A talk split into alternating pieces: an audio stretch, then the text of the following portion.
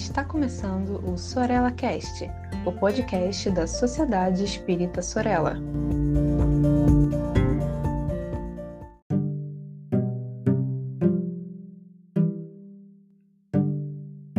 Olá, amigas, olá, amigos. Aqui é Tiago Barbosa e você está no Sorella Cast, o podcast da Sociedade Espírita Sorella. E nós hoje iremos estudar um pouquinho sobre os autores clássicos, né? Lembrando que no episódio anterior nós havíamos dito que iríamos aprofundar um pouquinho mais, claro que de maneira bem sintética, na obra do nosso querido Gustavo Gelei, né? Ou seja, a obra O Ser Subconsciente, né? É, das suas seis, sete obras, nós temos aqui no Brasil publicada apenas duas, né? E esta, que é uma obra fantástica, né? O Ser Subconsciente. É, bom, o primeiro capítulo, Gelei vai é, trazer a contribuição, melhor dizendo, tentar é, produzir algumas reflexões através das explicações daquilo que ele chamou de psicologia normal. Né? Por que normal? Porque havia. Claro que nós estamos falando da psicologia aqui da virada né, do século XIX para o século XX. Né? Uma, uma psicologia ainda bastante incipiente, incipiente ensaística, né? E claro que nós tínhamos ali já nomes bastante interessantes, né?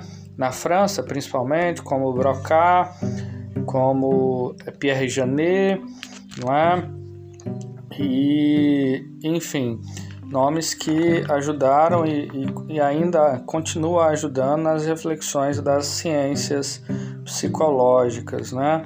Mas é, o que ele chama de psicologia normal era aquilo que a psicologia da sua época se propunha a analisar. Né?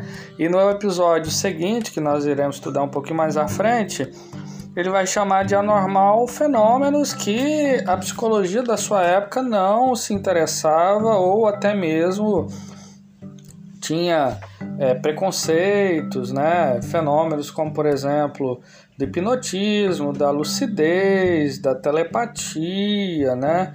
Até hoje, enfim, isso causa ainda controvérsia. Bom, dos fenômenos que o Gelei, que ele, digamos, é, vai investigar, nós temos aqui as desigualdades intelectuais e morais, a diferença entre a hereditariedade ou atavismo psíquico e a hereditariedade ou atavismo físico, a permanência da personalidade, os fenômenos psíquicos inconscientes e o sono.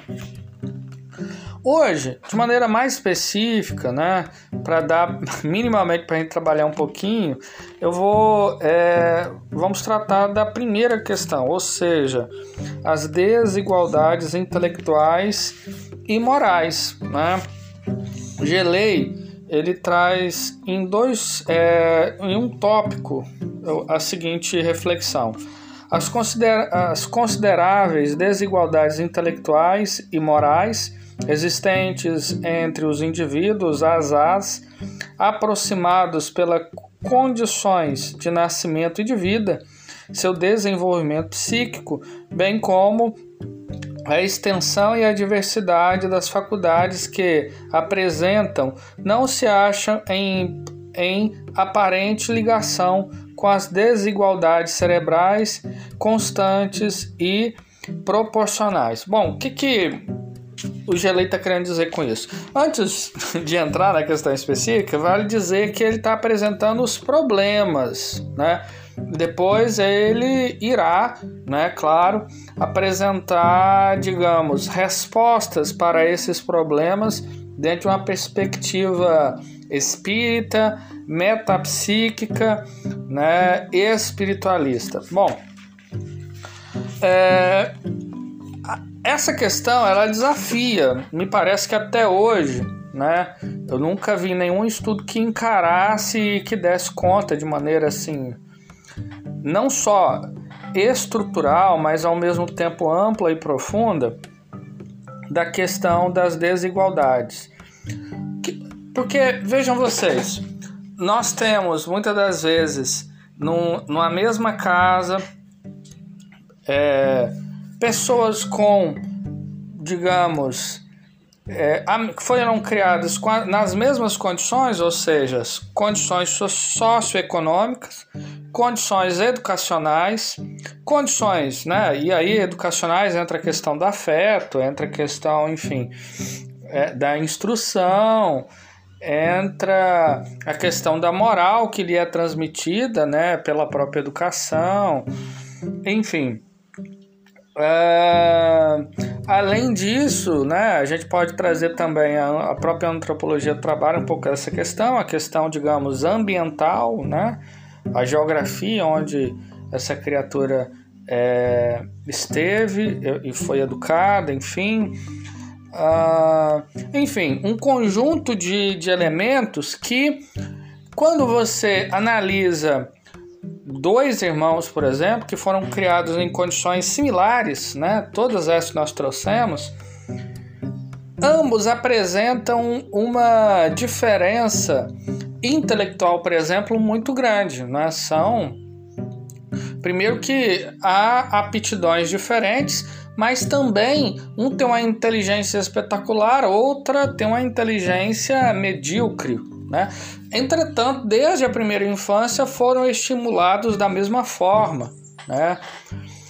É, por outro lado, há aqueles que, um segundo momento, muito embora tenham uma, inteligência aproximada um do outro, né?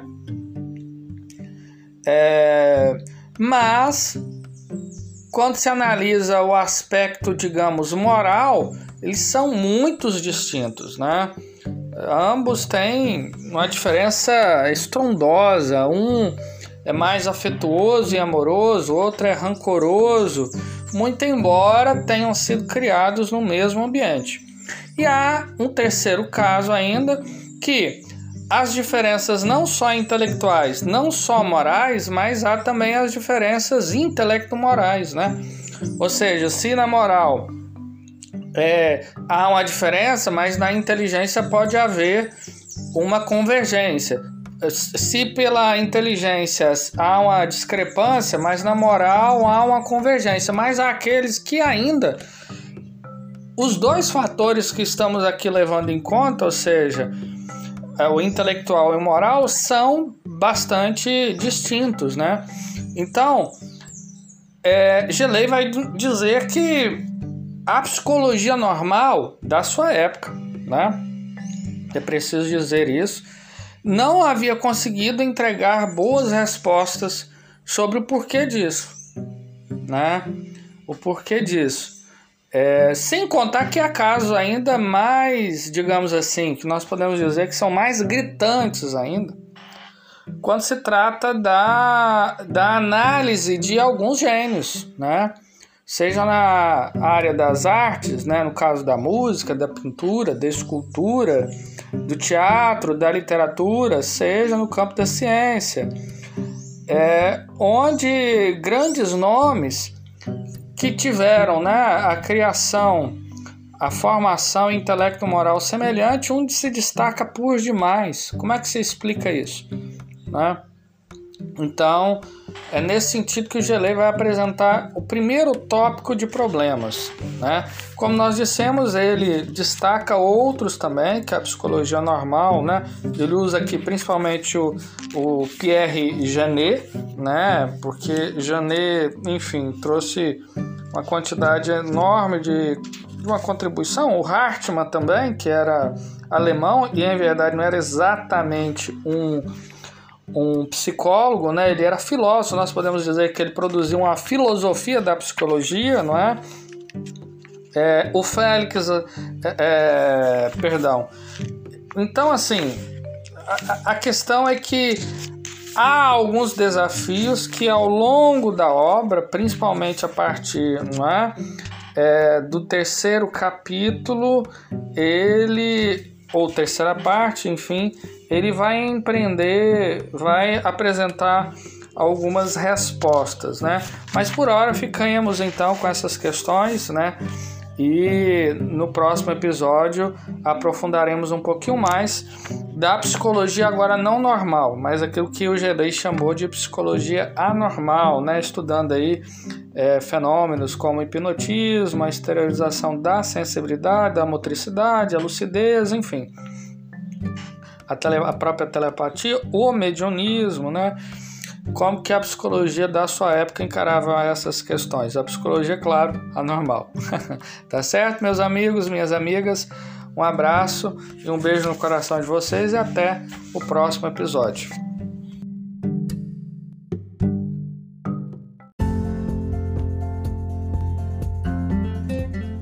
Siga a Sociedade Espírita Sorella nas redes sociais, Facebook e Instagram Inscreva-se em nosso canal do YouTube e fique por dentro de nossa programação.